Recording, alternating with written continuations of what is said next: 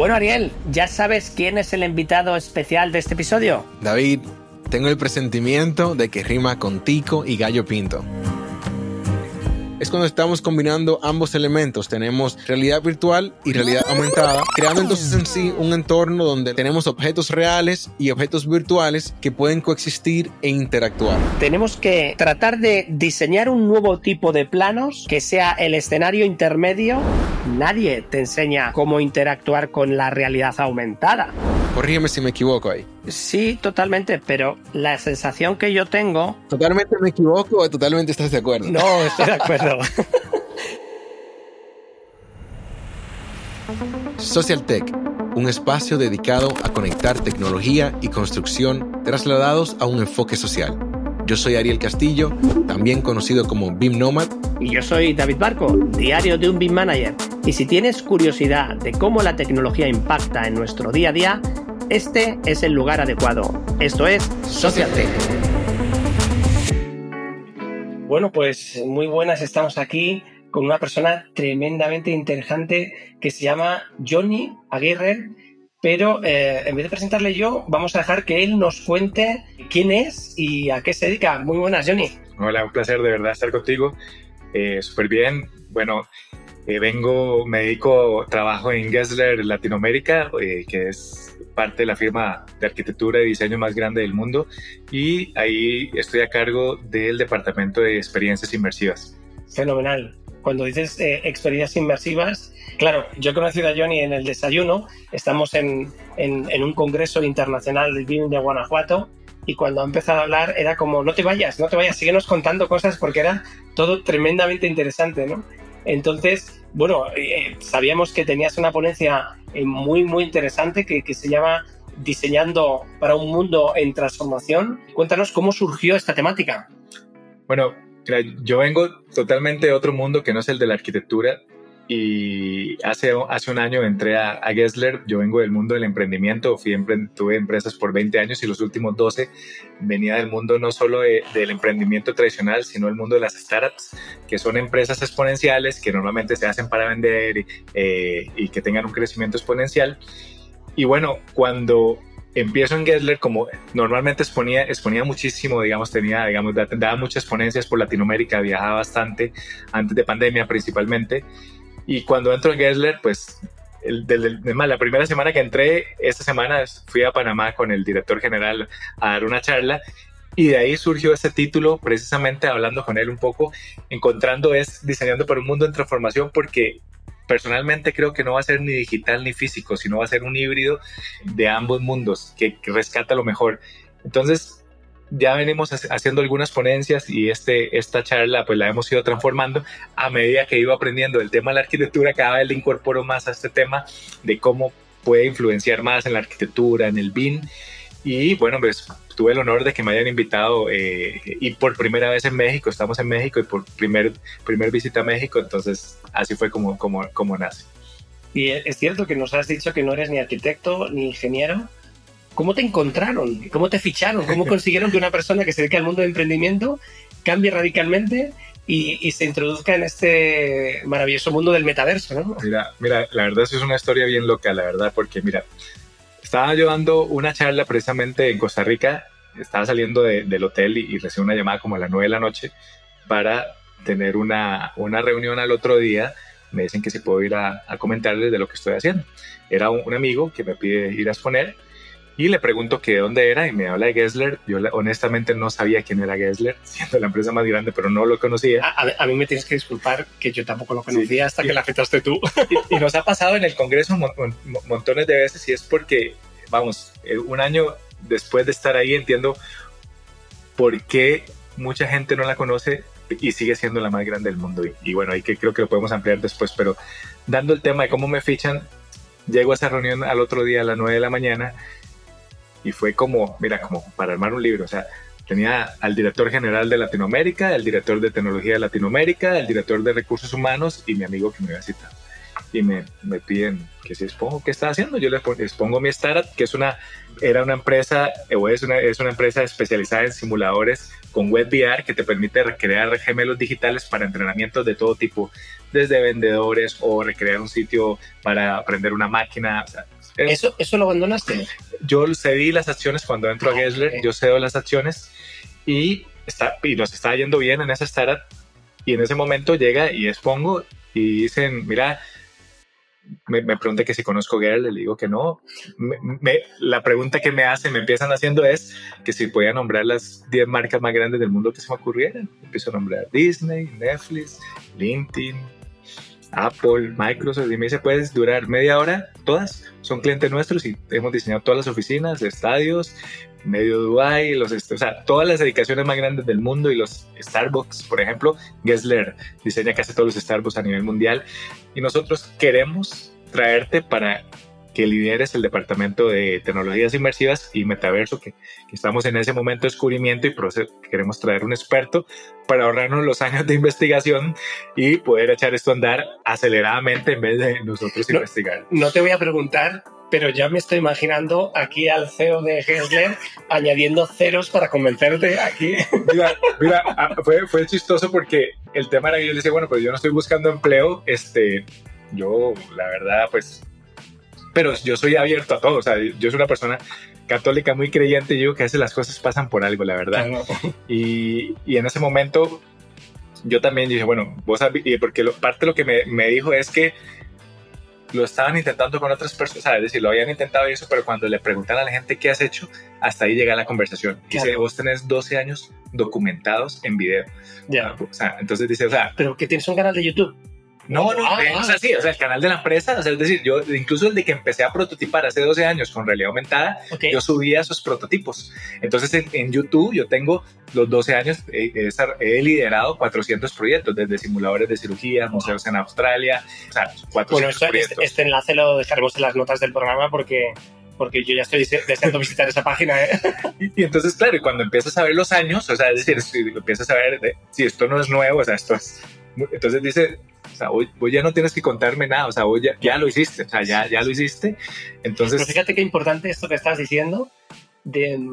Claro, a mí me ha pasado un poco, evidentemente, no con tu perfil, no, no, no con ese nivel quizás, pero cuando yo empezaba con el tema de LinkedIn, la gente te miraba raro como diciendo, ¿por qué inviertes tiempo en LinkedIn, no? Luego resulta que cuando llegas a números muy notables de, de, personas que te siguen y, que ya tienes cierta relevancia y que consigues trabajo, consigues encargos, consigues, consigues muchos aspectos, ahí es cuando ya te dicen todos amigos, bueno, oye, pues resulta que, que, no, que no, fuiste mal, ¿no? Valió la pena. Y mira, y cosas más curiosas que me pasan es cuando, cuando yo llego y le digo, bueno, o sea, yo quiero ser muy transparente. O sea, conoce las cosas buenas, por supuesto, les va a ahorrar años, vamos a poder armar un equipo rápidamente, pero también quiero que conozcas las debilidades. No hay botón mágico. Y entonces, sí, exactamente. Entonces yo, bueno, primero, o sea, vos me estás hablando de una empresa global con 50 oficinas alrededor del mundo y yo no sé hablar inglés perfectamente. Y me dice, y empiezas, o sea, y empiezas como un chat leaks. El primer día te ponemos un tutor, o sea, personalizado, no te, no te preocupes. Es importante, todos hablan, o sea, es, es una firma que todo, todo es en inglés, pero vas a tener a alguien que te enseñe inglés y vas a aprender inglés rápidamente. Y, y, y bueno, está bien, check. Pero la más importante, yo ya, no, yo ya dejé de desarrollar, yo ya no soy desarrollador, yo desarrollaba hace 12 años. porque tú de profesión, eh, mira, ¿eres licenciado en informática o algo así? No, eso es lo más curioso. Yo, o sea, yo lo que hice fue yo soy de profesión, yo soy diseñador gráfico, animador digital, webmaster, publicista y hice dos años de programación. Entonces, programar no la terminé, pero yo me entiendo, o sea, me siento perfectamente con un programador y obviamente llevo muchos años metido en el mundo de la dirigiendo a programadores. claro. Entonces, entiendo técnicamente, pero, o sea, sabes lo que es compilar. Exacto, perfectamente y, puedo incluso ayudar a, ayudar creativamente a pensar eh, en el código, aunque no lo eche, puedo ayudar a solucionar problemas. Entonces, pues dije, pero yo hace 12 años dejé, o sea, yo no, o sea, no esperes ese botón mágico que, que toque y, esos 400 proyectos los haga yo. No, no, o sea, yo tenía un equipo grande, obviamente, la, tenía un equipo grande que era los que desarrollábamos eso y me dice, no, pues precisamente pues te queremos extraer para liderar y crear, pues liderar ese departamento y hacerlo crecer, realmente. Entonces, ¿y cuántos sois ahora? Mira, nosotros, la célula como tal, yo, me, o sea, digamos, nosotros somos dos, que era el CTO, y ahorita te explico el equipo grande, pero digamos, el, el CTO de, de la startup, yo me lo, yo me lo traigo para, para Gessler, que era el que dirigía toda la parte de, programadores, para que él, igual que yo, sea el que cree un departamento de programadores, pero estamos en la parte inicial. Y entro a otro estudio que tiene casi 30 personas, que ahí están animadores digitales, guionistas, cineastas, impresionantes. Hay un departamento de estrategia, entonces ellos, un departamento de visualización que ya hacían cosas inmersivas a través de un reel, pero sin programación. O sea, ya, ya habían, estaban más metidos en un reel y es, mira, cosas de Hollywood. O sea, cuando estaba ahí, a mí, mira, se me no, no, de estar ahí. Estoy escuchando y recientemente hemos hecho un proyectito a millones de años luz de lo que tú estás comentando, porque no, no dejaba de ser pues hacer un, un pequeño guion para un vídeo institucional en el que efectivamente se iban a trabajar con modelos BIM y demás, pero había que unirlo a gemelo digital, a IoT, a temas de programas de mantenimiento, donde bueno, nosotros no era nuestra área, pero, pero oye, teníamos que hilar. Entonces estábamos ahí en las reuniones de, de ideas, de, venga, conceptualización, esto, no sé cuántos, escenas, segundos, y a mí, a mí esto siempre me ha encantado, ¿no? O sea, es, es un área, yo soy cinéfilo, digamos que soy un actor frustrado, ¿no? Que me hubiera encantado haber hecho carrera de actor, y claro, cuando estás en eso que, que no se parece en nada, pero que, que, te acerca un poquito a ese mundo de la producción, de la idea del guion, de no sé quién, aquí va a venir un actor de doblaje. ¡Ay, qué bonito, un actor de doblaje! ¿no? Entonces ese proceso es muy bonito, ¿no? Porque está tan alejado de lo que estás haciendo en el día a día, ¿no? Implantación BIM, tal, no sé qué. Y sobre todo, al final es que es lo que va a quedar del proyecto es un vídeo de tres minutos, que es lo que va a ver miles de personas y de ese resultado va a ser el que digan, ay, qué bueno esto, o mm, no sé qué, ¿no? Bueno, el vídeo está terminado, que por cierto, lo presentaré mañana en el Congreso por primera vez eh, de forma pública, todavía no ha sido público, con todos los permisos del cliente, por supuesto, ¿no? Y, y, cuando lo ves, yo me emocioné la primera vez, ¿no? Primero porque has sido partícipe de todo esto, ¿no? Y, te lo cuento porque es que eran dos, tres personas las que estábamos trabajando. O sea, que no había eh, responsable de guion, no, no éramos todos amateur. Había una empresa por detrás, especialista en vídeo, que, que se ayudado, ¿no?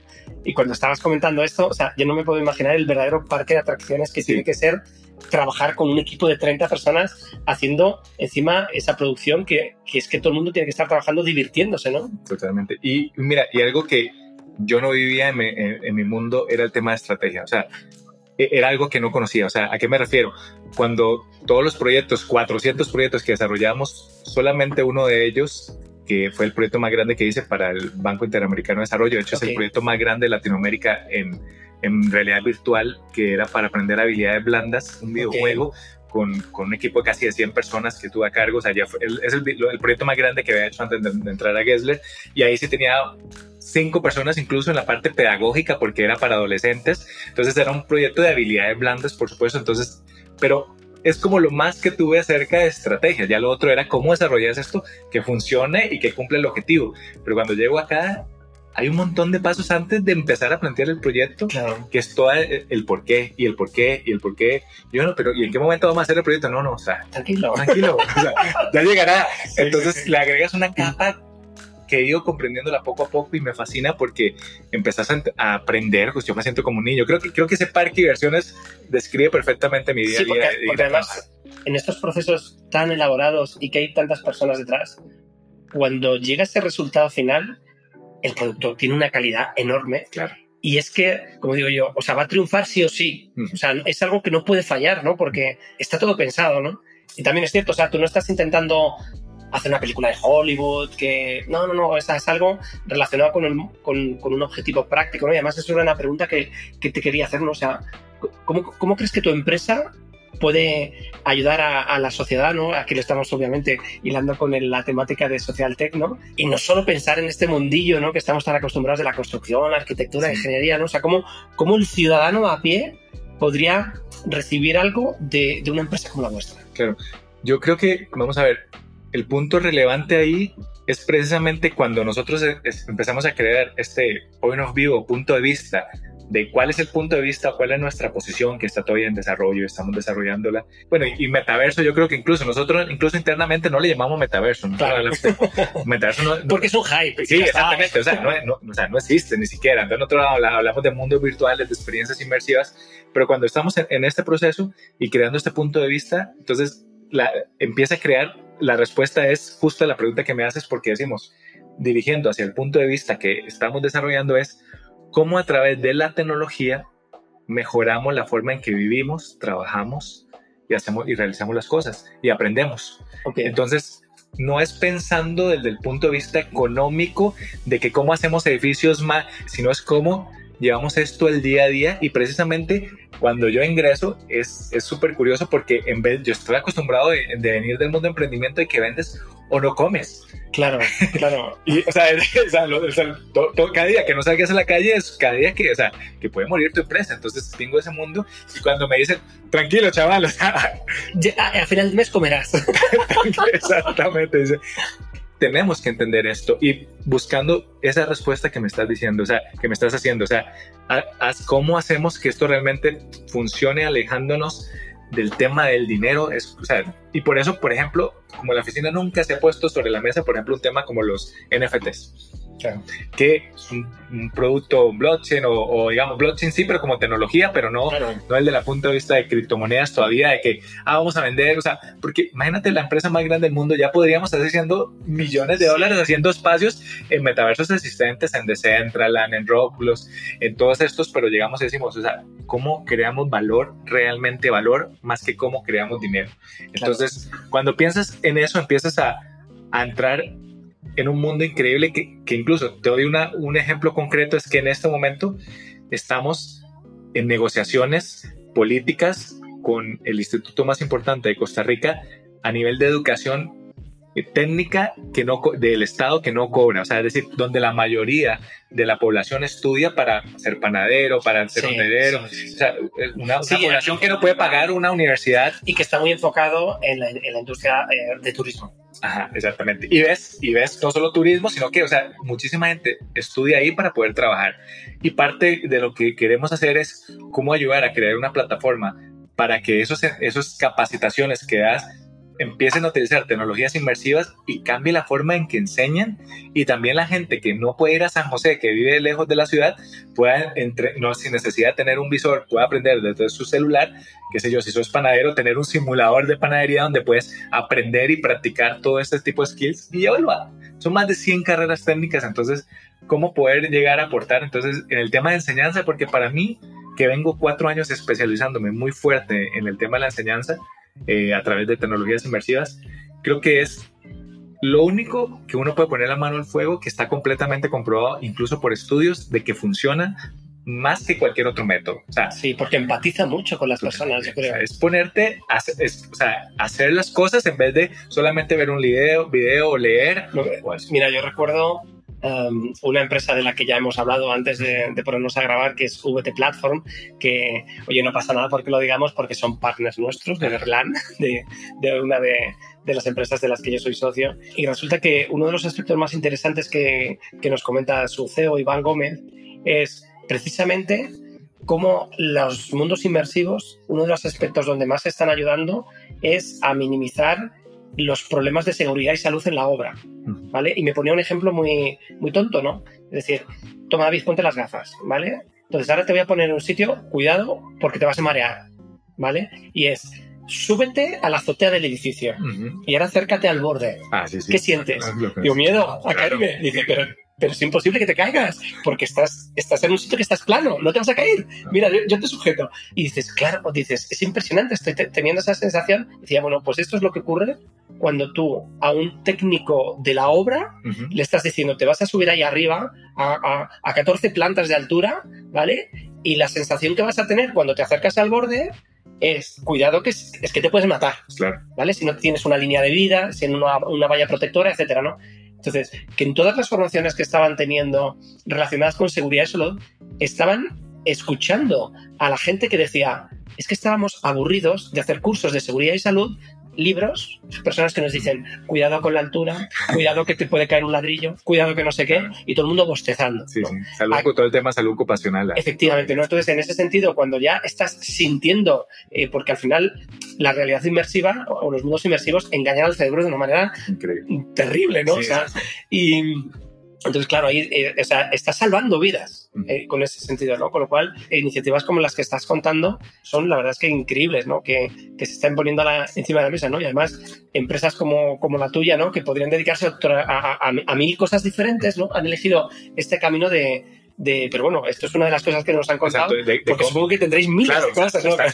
estamos de todo, en el mundo de los deportes, del entrenamiento, o, otro que, que, mañana vamos a exponer en, en, la otra charla es un simulador, un entrenamiento de contra la pesca ilegal, o sea, para empatizar con los guardacostas cuando tiene que enfrentarse a un barco, digamos, pirata que está haciendo pesca ilegal y ponerse en los zapatos de él como un videojuego a través de, es realidad virtual, y te subís al barco y tiene como un detective, tienes que ir tomando decisiones de cómo separarse, la, o sea, cómo lo harías en la vida real, pero si lo haces mal, ves, ves las consecuencias, no es como un video, o sea, estás interactuando. estás hablando eh, casi de situaciones de vida o muerte. Exactamente, o sea, es decir, más, ellos nos contaban de que entrenan tiro en barcos en movimiento, y dicen que son los mejores tiradores del país, porque digamos les toca mucho cuando tal vez van por pesca ilegal, pero en un barco que transportaba droga. y entonces te disparan. Entonces ellos nos, nos, contaban. Entonces es como llevar esos entrenamientos y empatizar también para los jueces y fiscales, que son los que muchas veces desestiman el caso simplemente por algo que o la persona hizo mal o ellos están haciendo mal en cualquiera de las dos vías. Pero entonces es un entrenamiento apoyando tanto a la, parte legal como a la parte del guardacosta, de ver de que todo el proceso, si te equivocaste en una, en una prueba, el juez va a desestimar tu caso. Entonces es cómo lo haces correctamente y ese es uno de los ejemplos que vamos a mostrar mañana. Y como vos decís, y de eso lo está haciendo una empresa de arquitectura y te, y, te pones a pensar que tiene que, que, ver eso con... Y eso es precisamente... Pero es un compromiso de la empresa. Es, decir, valor. Ellos han, han apostado por, en vez de ganar premios y salir en portadas de arquitectura, que está muy bien, ¿eh? O sea, que, que, eso, ¿por qué no, no?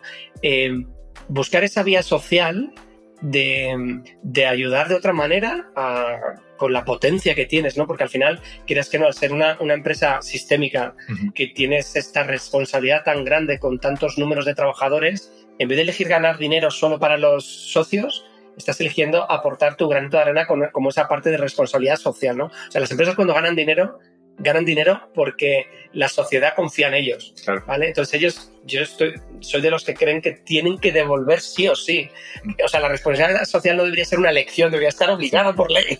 Totalmente. Pero bueno, que en este caso es un, es un gusto enorme encontrar a empresas eh, y vamos, yo te digo que mm, te vamos a poner ya en el, tenemos una especie de galería de fans, ¿vale? Donde vamos quitando a Rafa Nadal, a Leo, Messi, eh, vamos quitando a los deportistas y vamos a incluyendo a a tecnólogos o, a gente como tú que, nos va enseñando todas estas cosas que deberían de salir más en las noticias para que la gente no esté solo pensando en ser un músico que hace reggaetón para vender miles de millones y no sé qué y hacer un vídeo en TikTok súper bonito, sino que hay un mundo de tecnología que podría apasionar a los jóvenes, ¿no? Yo esto lo, veo con mi hijo, ¿no? De, de 16 años, cómo sí que se está enganchando con estas cosas de la realidad virtual, le, gusta muchísimo, le, está empezando a gustar la programación, empezó con Roblox, pero rápidamente se quería meter en Roblox Studio para montar videojuegos a, su manera, ¿no? Con 14 años que, iba a saber el chaval, ¿no? Y, joder, esas, cosas, o sea, este tipo de perfiles, si ven a personas como tú o empresas como la vuestra, ¿no? Es que son ejemplos tan buenos para seguir enseñando y que, y además, claro, nosotros desde Social Tech ponemos nuestro bonito arena, ¿no? Esperemos que dentro de un tiempo nos escuchen millones de personas, pero que gracias a iniciativas como las vuestras tiene sentido canales como el nuestro para hacer expandir todo este, este conocimiento. Así que, bueno, somos un desastre planificando, ¿no? Porque me hemos dicho, oye, Johnny, te prometo que vamos a hacer una entrevista muy breve de 5 o 10 minutos, y vamos ya casi por 25, así que vamos a ser fieles al programa y vamos a ir cerrando y lo, y lo más importante de todo es, uno, ¿tú crees que podremos tenerte en un espacio quizás un día más amplificado con, con, Ariel, que hoy, nos, hoy estará buscando otras iniciativas, ¿no? Seguro, ¿no? Cuente conmigo. Pues muchísimas gracias y sobre todo, si tuviéramos que localizarte, ¿cuál sería el medio para localizarte? Sí, mira, yo te diría eh, dos medios. Soy muy, trato de ser muy activo en, LinkedIn, entonces me, puedes encontrar en LinkedIn como Johnny Aguirre Salazar, mi nombre, mi nombre completo, Johnny Aguirre Salazar. Ahí me vas a encontrar y a través del, correo de Gessler, que es este Johnny, ahí lo verán en, los subtítulos, o sea, J-O-H-N-N-Y, eh, rayita abajo, mi apellido, Aguirre, arroba Gessler, que es un poco difícil de letrar, entonces ahí lo vas a encontrar en... No os preocupéis, escuchas, porque lo tendréis bien apuntadito en las notas del programa, así que... Pues nada, reitero las gracias. Eh, Johnny, ha sido un descubrimiento para mí conocer un perfil como tuyo. Bueno, yo creo que no queda más que agradecer a Johnny por esta participación donde nos ha ayudado a entender de una forma práctica y con sus experiencias lo que viene siendo el tema de experiencias inmersivas. Para mí es un placer poder escuchar a un profesional que ha estado impactando lo que viene siendo este tema a nivel de Latinoamérica y bueno, con esa compañía como Gensler pues también a impacto mundial. ¿Qué, opinas David? Bueno, yo la, verdad es que eh, siempre es un honor tener a profesionales de este, de este nivel y yo mi, mi conclusión es que quiero más, quiero más y vamos, tenemos que buscar maneras de volver a quedar con Johnny, traerle a otro congreso, a ver cómo lo traemos a España, no lo sé cómo vamos a hacerlo, pero desde luego es de estos profesionales que cuando les conoces te marcan, te marcan bastante. Y lo que sí que vamos a añadir en las notas de programa es otra entrevista que, realizó dentro del marco del Congreso de, Guanajuato con la gente de BIM México, que también está bastante interesante y que complementa muy bien esta entrevista que ha tenido con nosotros. Así que bueno, pues vamos a continuar y nos vamos a ir a conocer el dato curioso. Dato curioso. David, ando curioso, curioso, curioso de saber sí, sí, sí, sí. qué te traes con este dato en este episodio? Bueno, como siempre, el estar rodeado de gente muy, muy, muy, muy buena, lo que hace es que este trabajo te lo facilitan enormemente.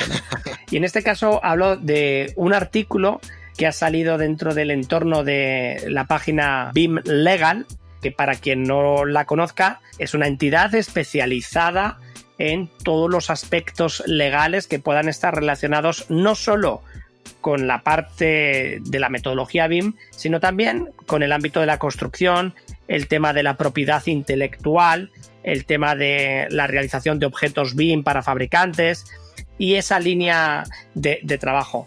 Es cierto que BIM Legal tiene una relación bastante importante con lo que sería el grupo Bimética, y con su responsable, con el abogado Pablo Calegaris, que ha sido el autor de este artículo que se llama El mapa legal BIM en España, aunque haga referencia a este territorio, creo que el desarrollo que tiene es bastante interesante para otras zonas geográficas, otras regiones del mundo, porque les puede dar pistas bastante interesantes, pues sobre todo debido al enfoque de, cómo ha recopilado, de cómo ha hecho el histórico de las diferentes tipos de leyes, normas, marcos regulatorios que existen en los cuales eh, ha ido evolucionando el territorio español en los últimos 10 años y yo muy ingenuo de mí cuando he ido a leer el artículo pensaba, bueno, sí, claro, estos son cuatro o cinco normas he quedado alucinado porque tiene una recopilación de más de 100 textos legales, todos ellos totalmente indexados y totalmente con un,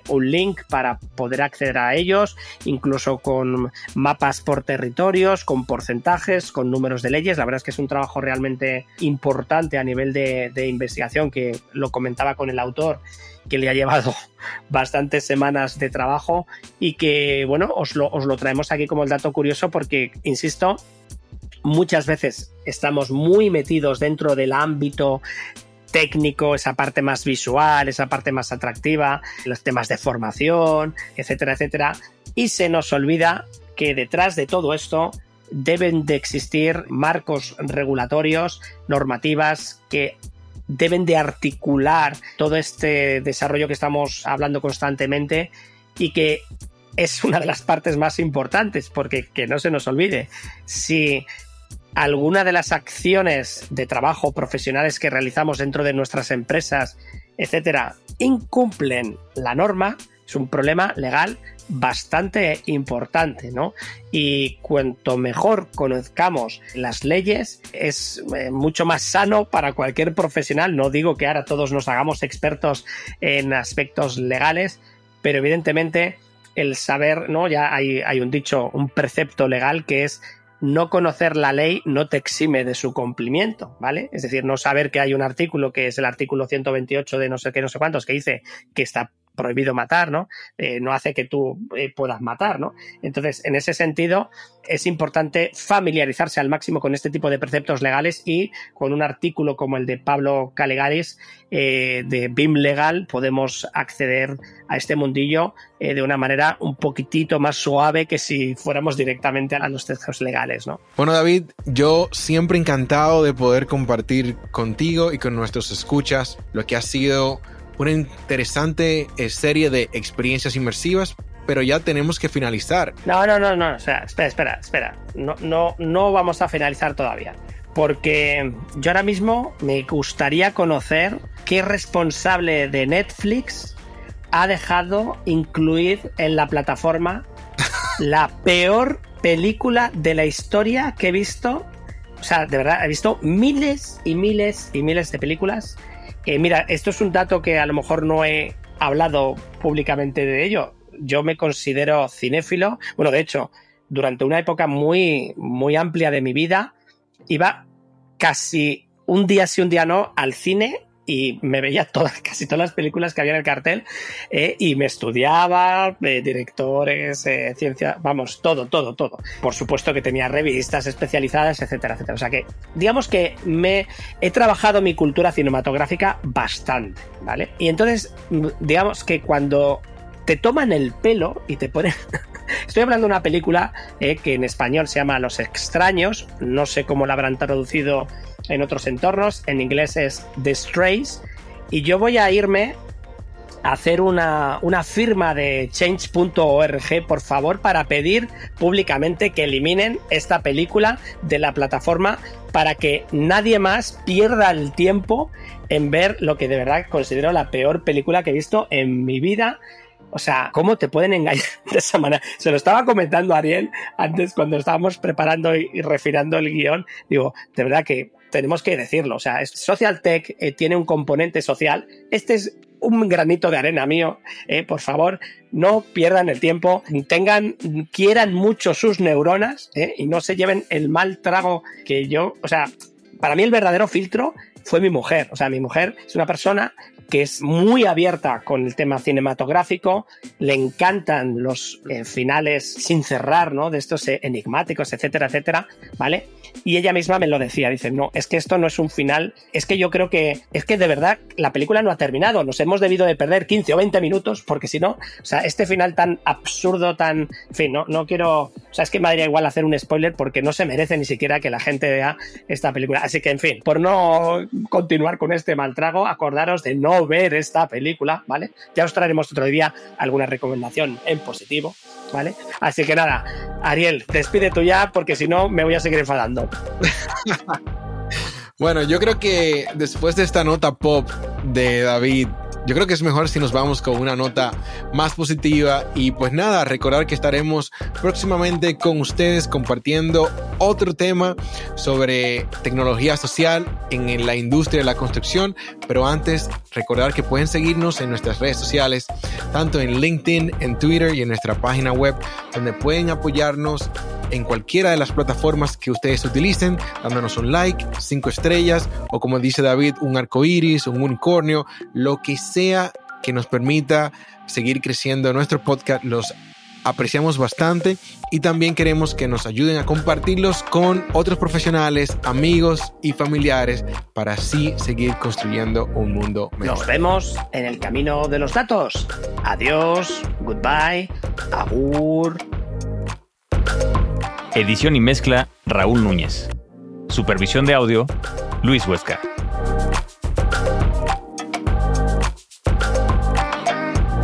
Podcast editado y producido por Drilu. Visítanos en drilu.world.